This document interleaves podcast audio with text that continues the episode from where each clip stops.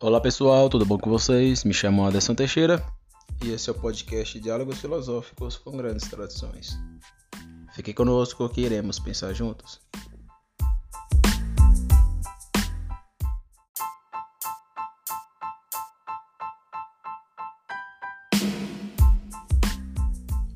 Bom pessoal, dando continuidade às críticas que eu faço a Doiver, vamos falar hoje de uma questão bem interessante que é a questão da antinomia. É, como a gente sabe, o Doiver ele entende os motivos básicos não cristãos como antinômicos. Então, o termo antinomia aparece no pensamento doiverdiano, aparece de um modo, vamos dizer, crítico, pejorativo. Então, é um conceito visto como dóico como problemático.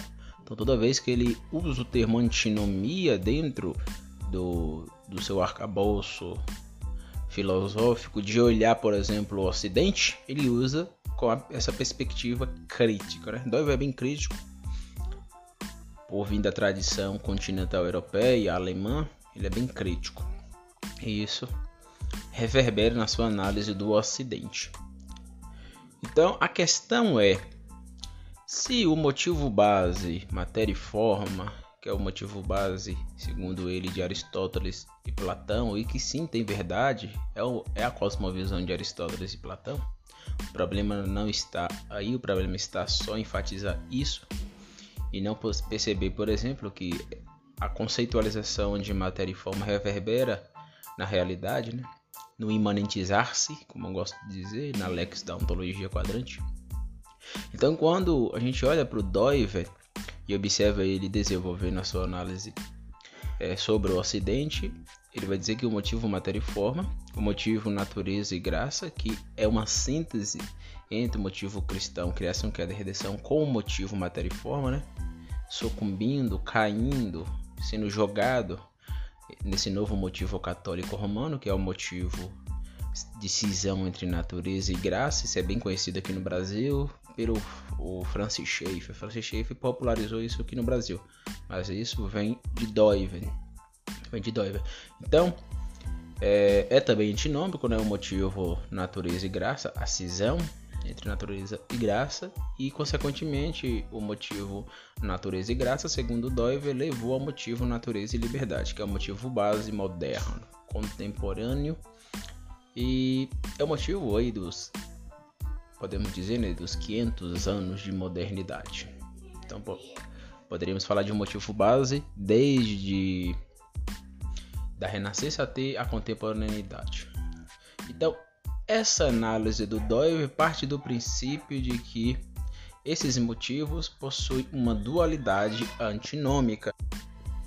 Portanto, motivo, os motivos bases modernos, motivos bases ou motivo base católico romano, motivo base grego são para o Doiver antinômicos, são contraditórios, são problemáticos.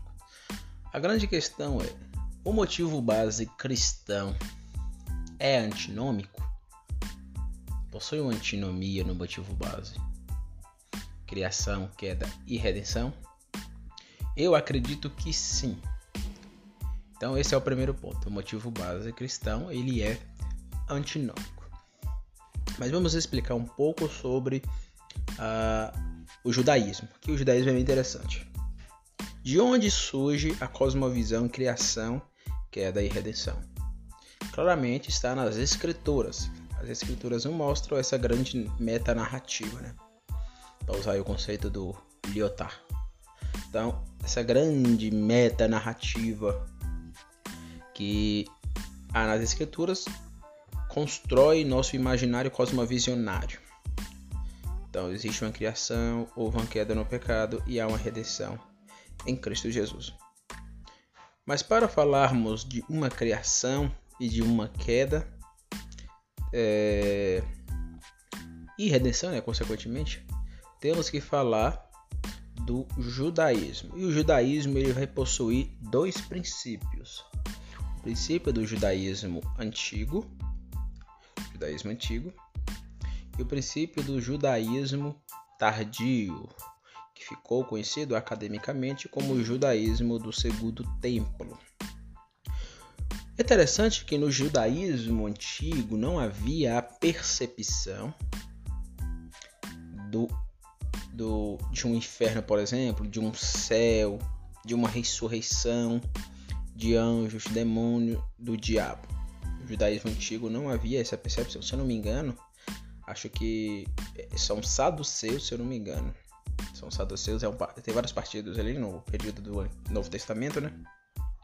Mas são saduceus que não reverberavam essa perspectiva.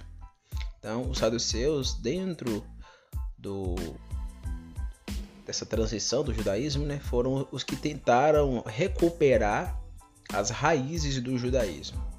As raízes do judaísmo, que não acreditava em anjos, demônios e etc. Então, quando a gente olha para o texto de Gênesis, por exemplo, é, há, há um olhar aí dual. Como assim, Anderson? Duas perspectivas. Há um texto, um livro bem interessante, escrito pelo Nelson Lelis, na verdade organizado pelo Nelson Lelis, Israel no período persa, a reconstrução teológica da comunidade judaíta e outros ensaios. Nesse livro, há um capítulo que fala sobre a origem da ideia sobre o diabo. E nesse capítulo, o autor tem uma colocação bem interessante que reverbera nisso que estou dizendo aqui. Ele vai dizer o seguinte, abre aspas. A serpente de Gênesis não é considerada um símbolo maligno. Pelo contrário, o próprio Deus ordena a veneração de uma serpente esculpida. Essa serpente salvadora está descrita em Números 21 no jardim do Éden, a serpente que teria enganado Eva entra no livro que teria enganado Eva. Então livra o povo das picadas venenosas.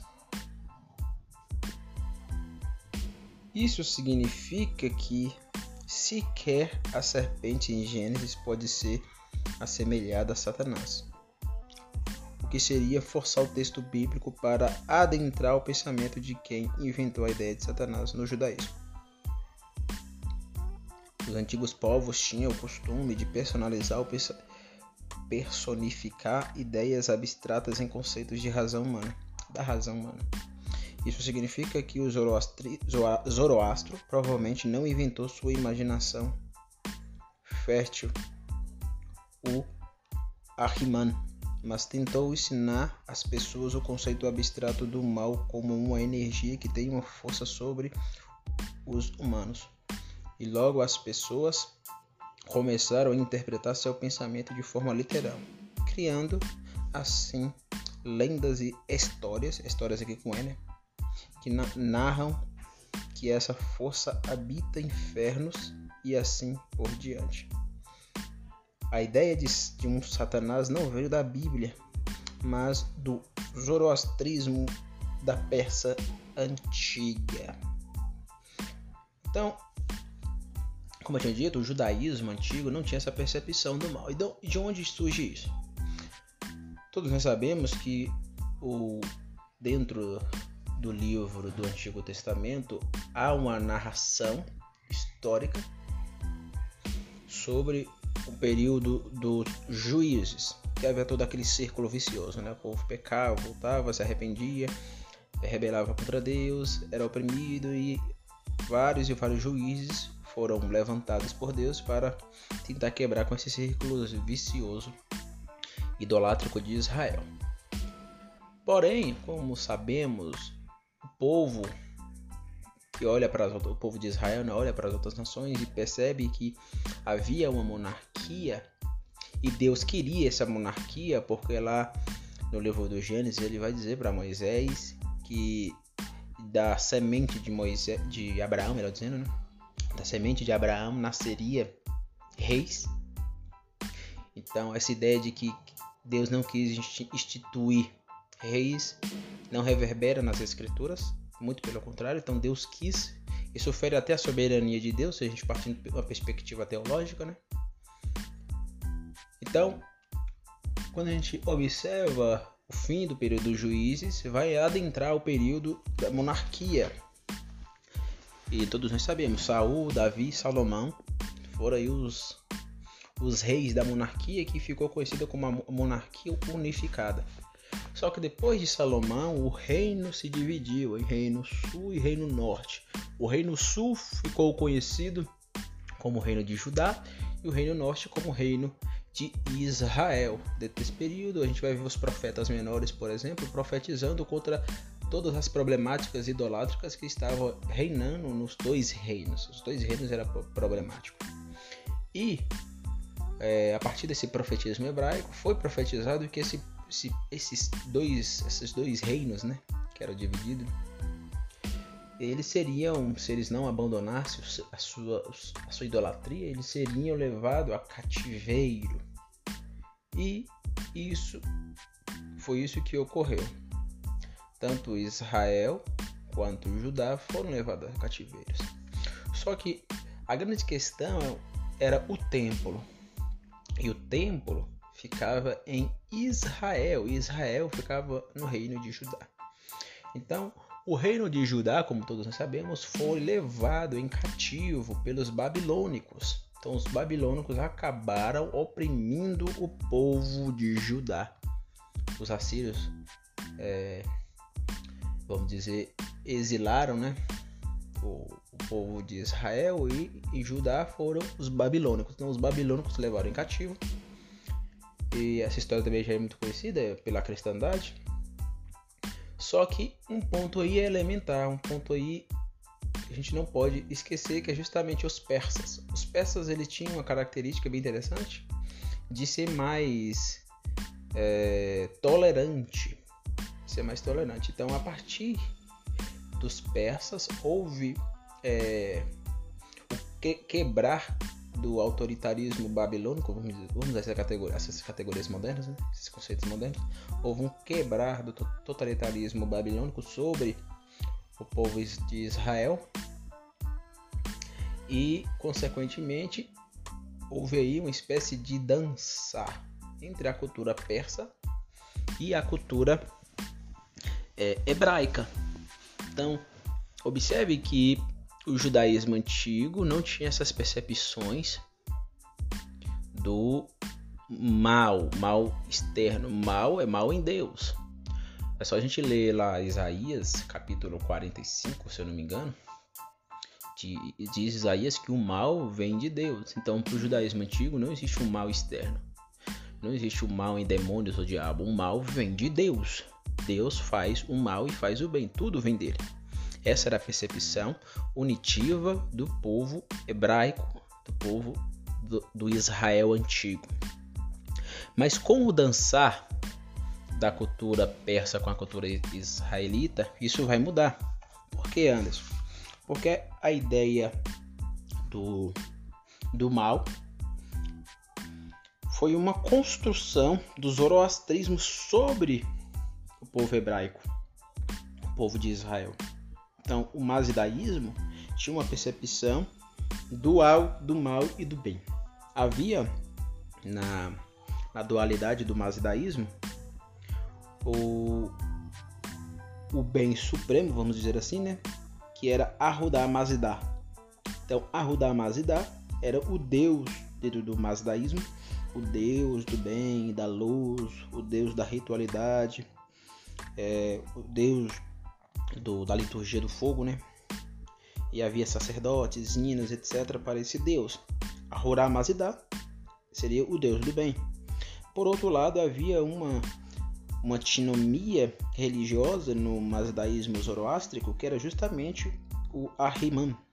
Ahriman era o diabo, Ahriman era a divindade do mal, Ahriman era a divindade das trevas, era a divindade é, que, vamos dizer, combatia a adoração a Ahura Mazda. Então, essa percepção dualística religiosa né, acaba penetrando o imaginário do, do povo de Israel. E o povo de Israel vai começar a fazer essas percepções. A ideia de, de anjos, que no masdaísmo eram os Ahuraz e a ideia de demônios, que no Mazdaísmo eram os Daevas, penetra penetra na base religiosa do, do judaísmo. Então, o judaísmo do segundo tempo passa agora a ter uma percepção metafísica perso-zoroástrica.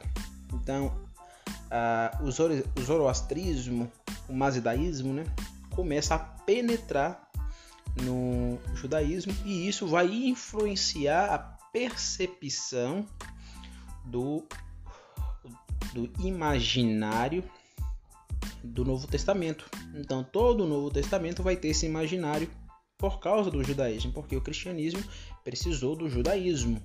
Então, a percepção do inferno, do mal, do, de demônios, do diabo, que tem no cristianismo, é oriundo do zoroastrismo, é oriundo do zoroastrismo e é, penetra no judaísmo e o cristianismo vem do judaísmo. A gente não pode negar isso. Ah, você está tá dizendo que é mentira. Não, não vamos ser burros, né? Eu não estou é, lidando com classificações se é mentira ou é, se é verdade. É, como eu sempre gosto de dizer, Deus não está preso a nada. Deus, por meio da graça comum, pode usar qualquer cultura. Então, o, fundamentalista pode ler isso aqui, acreditar nisso aqui e ainda assim continuar acreditando, por exemplo, em, em demônios, em, de, em anjos, etc. Eu não sou fundamentalista, mas eu acredito que não, não, não, refuta. não refuta. Eu não posso provar que existe demônios, que existe anjos, que existe Deus, que existe inferno. Não posso provar empiricamente. Eu posso ter a percepção e crer nisso? Posso. Posso. Mas eu não posso provar.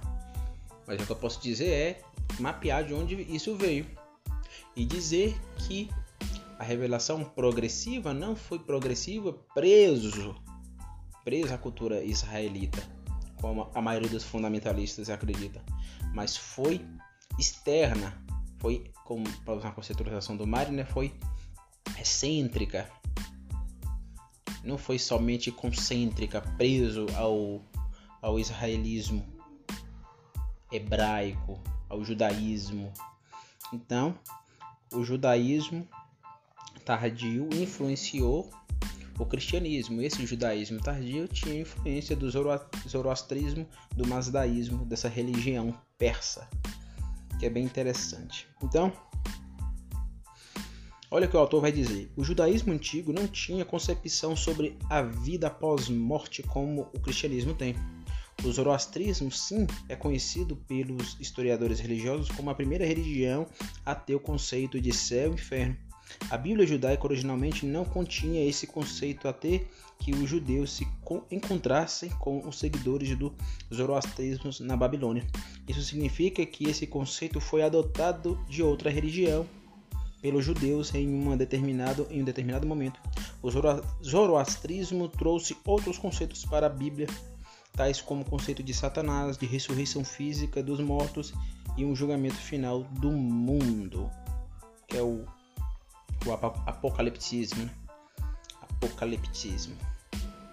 Então, é, isso é bem claro, fica bem claro. O imaginário religioso judaico. Por que eu estou dizendo isso?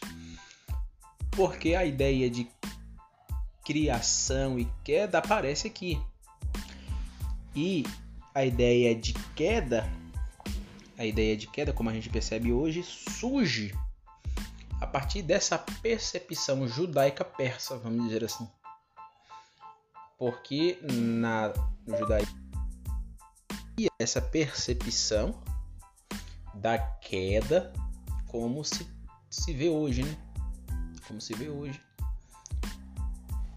E isso é uma construção do judaísmo tardio. E o judaísmo tardio está enraizado no mazdaísmo zoroástrico dos persas. E isso constrói o imaginário cristão e reverbera sobre a dogmática teológica pós o século I. Pós o século I. Então é bom esclarecer isso porque quando a galera fundamentalista vai estudar, isso é bem eu já vi isso acontecendo várias vezes. A galera fundamentalista vai estudar e começa a descobrir essas verdades, o cara entra em crise Entra em crise e passa a desacreditar de tudo. Não, o cristianismo é uma grande mentira, a Bíblia é uma grande mentira, nada presta é tudo. Eu conheço vários que caíram nisso. Vários. Por quê? Porque assumia o princípio do fundamentalismo. Então, um grande problema no cristianismo, por exemplo, é o fundamentalismo. Eu conheço vários assim, que hoje são ateus, odeiam a religião. Por quê? Porque ficou preso no fundamentalismo e quando descobriu essas coisas acabou caindo em uma espécie de niilismo religioso e demonizando tudo que vem das religiões, em especial o cristianismo e o judaísmo. Né? Por quê? Porque ficou preso é, nesse, nesse limbo fundamentalista. Então, o grande problema hoje é o fundamentalismo. Fundamentalismo. Essa visão, por exemplo, a ideia de inerrância bíblica no sentido que o fundamentalista coloca, quando o cara começa a descobrir isso, ele vai entrar em crise, porque a Bíblia, a, a, pela forma que os fundamentalistas colocam, a Bíblia não é inerrante, pela forma que os fundamentalistas colocam. Existe uma inerrância bíblica? Existe. Eu já falei sobre isso, não vou tocar nesse tema. Mas não no sentido que os fundamentalistas colocam. Os caras querem ler o todo versículo por versículo e dizer que cada versículo são premissas que chegam em uma conclusão última e nenhuma, nenhum versículo como premissa é, vai discordar um do outro. Existe um grande costurar de Gênesis e Apocalipse nada ali é, entra em paradoxos, nada ali entra em contradição, nada ali entra em problemáticas. É como se, é como se a Bíblia fosse um livro de matemática. Um mais um é igual a dois. Desse jeito. E isso é errado. A gente não pode perceber a Bíblia assim. Eu falei com uns amigos esses dias, graças a Deus que a Bíblia foi escrita na antiguidade. Se tivesse escrita no, no nosso período, Pensa a feiura que seria. Graças a Deus que a Bíblia foi escrita por meio de narrativas. A narrativa de Abraão, a narrativa de Jacó, a narrativa de Isaac, a narrativa de José do Egito, de Moisés. São narrativas belas e extraordinárias. A narrativa do rei Davi, a, grande narrativa, que é a, maior, né? a grande narrativa de Jesus, a narrativa do apóstolo Paulo. Todas as narrativas que a gente encontra. A partir dessa narrativa, houve uma construção da teologia para dar respaldo ao cristianismo. Eu não entendo porque a galera fundamentalista se, se perde nisso e críticos não aceitam isso. A Bíblia é um livro de narrativas. A Bíblia não, a Bíblia não tem teologia, por exemplo, no sentido científico do termo. Teologia é a construção posterior. Posterior. Posterior. Em especial, é, eu acredito muito nisso, discordando aí dos meus irmãos protestantes, eu sou protestante, né? Mas discordando dele, eu acredito que nós temos hoje o, o Novo Testamento por causa da teologia, por causa do, do, do catolicismo romano. Por causa do catolicismo romano. Não tem outra. Não tem outra. É aquela ideia. Eu amo Sócrates, como diz Aristóteles, mas eu amo mais a verdade. Eu não vou ficar babando o ovo do protestantismo para querer ser aceito. Não, eu quero a verdade. Eu quero a verdade. E nem por isso, nem por isso eu preciso me tornar um católico romano só por conta dessa verdade. Muito pelo contrário, graças a Deus que Deus usou o catolicismo romano para preservar do Novo Testamento. Graças a Deus. Então essa galera crítica, essa galera crítica é, que critica, por exemplo, a Bíblia. A Bíblia não é um livro que pode ser usado como documento é, fidedigno. Tudo isso, isso é um problema para fundamentalistas, não é um problema para mim, por exemplo. Eu não vejo nenhum problema em, dizer, em, em ver que a Bíblia, como livro antigo, não é um livro, vamos dizer, como um livro matemático, não vamos ler, vamos ler a Bíblia. Essa é a forma, na minha opinião, que os fundamentalistas, quando dizem que a Bíblia é inerrante, é, essa é a forma que eu acho que eles estão lendo. E para eles a Bíblia é como se fosse um livro de matemática, é como se fosse a crítica da razão pura do Kant, um livro racional, perfeito.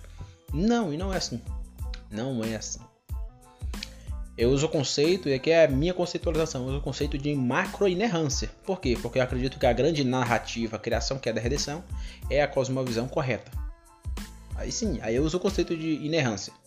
Mas o conceito de micro-inerrância textual, isso já foi destruído há muito tempo. Os fundamentalistas não vão aceitar. Vamos que se ouvirem isso, vão me chamar de liberal e eu tô pouco me fudendo para isso. Vamos chamar de liberal, é liberal, é bartiano foda-se. Eu quero buscar a verdade. Eu acho que eu nunca fui tão cristão como nos últimos tempos.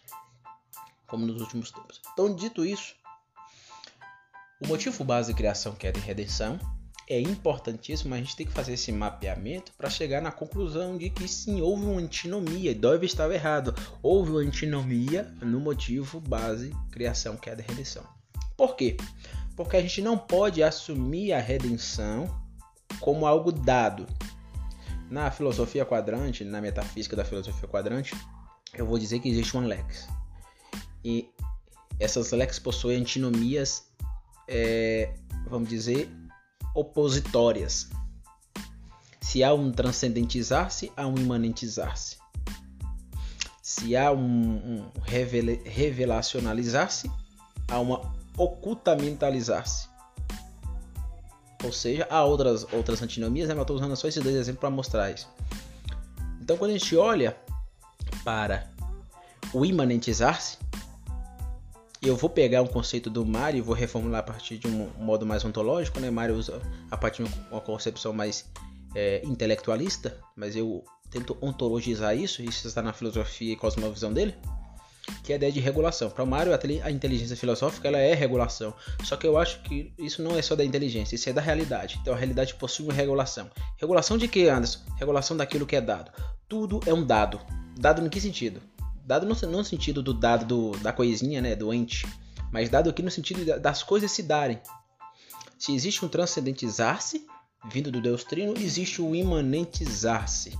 E nesse imanentizar-se as coisas se dão. E com isso há uma régua, uma régua. Por isso que vem o termo régua, regulação. Existe uma régua do dado. E o que é dado? O que é dado a priori, entendendo a ordem e a desordem, é justamente a criação e a queda. A redenção não é algo dado. Isso deve ficar claro. A redenção não é algo dado. Se você assume que a redenção é algo dado, como a criação e a queda, você tem que assumir que é, o universalismo faz sentido. Por que, Anderson? Porque a gente assume a redenção assumindo o princípio da graça especial. E a graça especial é o que? A salvação. A salvação se dá no coração. Então Deus vem, viu o Espírito Santo e desapostata o nosso coração. Isso não é dado.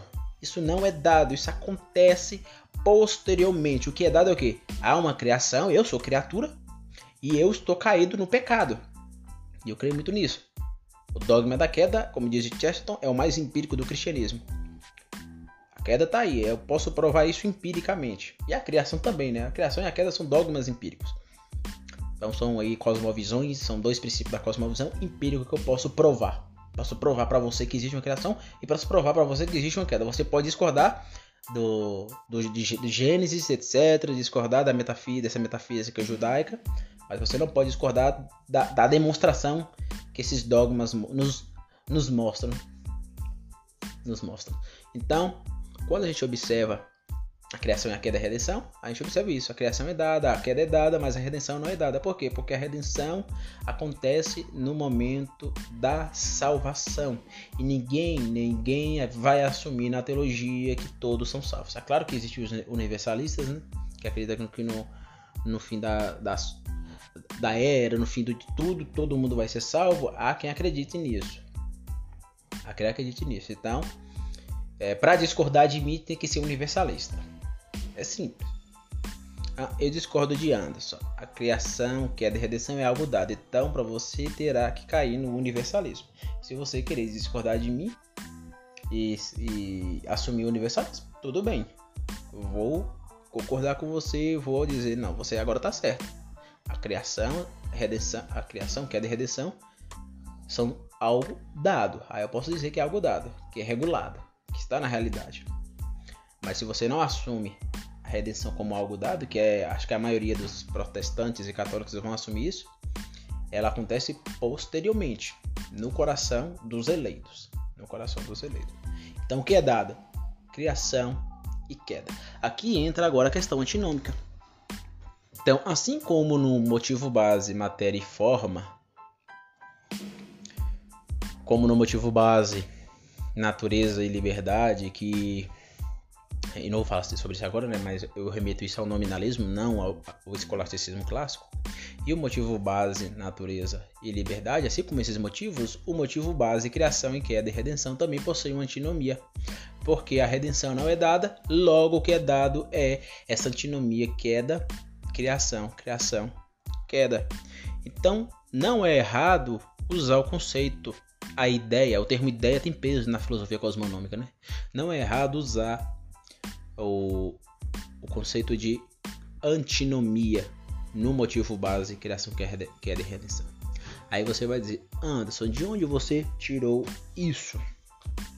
Isso veio simplesmente de um filósofo brasileiro, acho que todos ah, sabem quem é, que é o Mário Ferreira dos Santos. O Mário Ferreira dos Santos vai, vai ler o, o Podom e vai construir uma percepção, vamos dizer, mais ontológica conceito de antinomia. O livro Filosofia da Crise, por exemplo, dele é extraordinário para ele mostrar isso. Mas em todo o livro dele você vê essa cosmovisão. Então eu diria que o motivo base, criação, queda e redenção, e o motivo e o, a cosmovisão do dualismo antinômico, eles não entram em contradição. Não entram em contradição. Então, aquilo que o Mário Ferreira dos Santos chama de cosmovisão de dualismo antinômico, de dualismo antinômico, e o que Dói vai chamar de motivo base de criação e redenção, não se contradiz. Por que não se contradiz? Lembra da. Eu, posto, eu postei alguns textos lá no Instagram falando sobre a, a década sagrada dos pitagóricos, que Mário reformulou e deu um sentido bem estruturante sentido ontológico, né? Quais são as, as, as, leis que aparecem? Lei do 1, lei do 2, até a lei do 10, né? Então, a década sagrada, a década aí vem de 10, né? E sagrada é, é um, um sentido pitagórico. Esse, esse conceito, quando a gente olha para essa espécie de metafísica ontológica dos pitagóricos, a gente observa que existe a lei do 1, que é a unidade, a lei do 2, que é a oposição.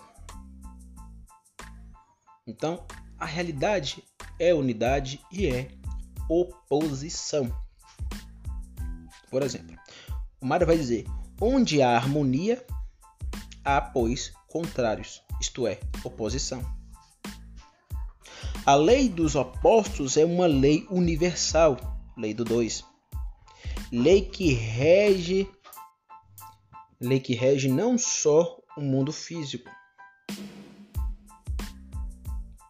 mas é a lei, mas é também o mundo antropológico, filosófico. É a lei que rege também a, o mundo filosófico antropológico. Então, é uma lei que atravessa todas as coisas. Então, é o mundo que atravessa o mundo, é a lei que atravessa o mundo físico, né? E a lei que atravessa o mundo antropológico. Esse mundo do eu e o mundo da realidade. E o próprio Deus é oposição. Alguns vão duvidar disso e vão discordar disso. Deus não é oposição. Sim, Deus é oposição. Se a gente assume a trindade, a gente tem que dizer que Deus é oposição. A gente não assume que Deus é desarmonia. Não existe desarmonia em Deus há uma oposição plenamente harmônica e suprema, porque Deus Pai é um, Deus Filho é outro, Deus Espírito Santo é outro.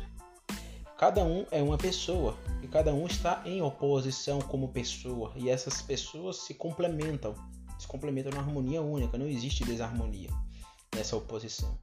O que existe de desarmonia é na realidade, nessa realidade criacional que acabou caindo caindo. Então o homem cai e, e, destroça, vamos dizer assim, né? Destrói essa realidade, trazendo desordem. Mas mesmo assim, na realidade, possui ordem. possui ordem. Então, a oposição, a lei do 2, vai mostrar justamente isso. Existe um dualismo antinômico. Anderson, eu não consigo acreditar nisso ainda. Então você tem que discordar que existe dual, dualiticamente o operado e o operante, o determinado e o determinante, o cosmo e o caos, a ordem e a desordem, a criação e a queda, criador criatura, o ôntico e o ontológico, a paridade e a imparidade, a verdade e a mentira, bem, mal, leis, normas, aquele conceito do Doiver, né? Substâncias, subcategorias, unidade e multiplicidade, finito e infinito, subida, descida, dia, noite, cheio, vazio, forte, fraco, tristeza, alegria, vida, morte, menor, maior, pouco, muito, ser, não ser, conhecer, desconhecer, sujeito, objeto, certo e errado, heresia, ortodoxia imutável, mutável, devi, não devi. E eu poderia ficar aqui até horas e horas mostrando as várias antinomias que estão aparecendo.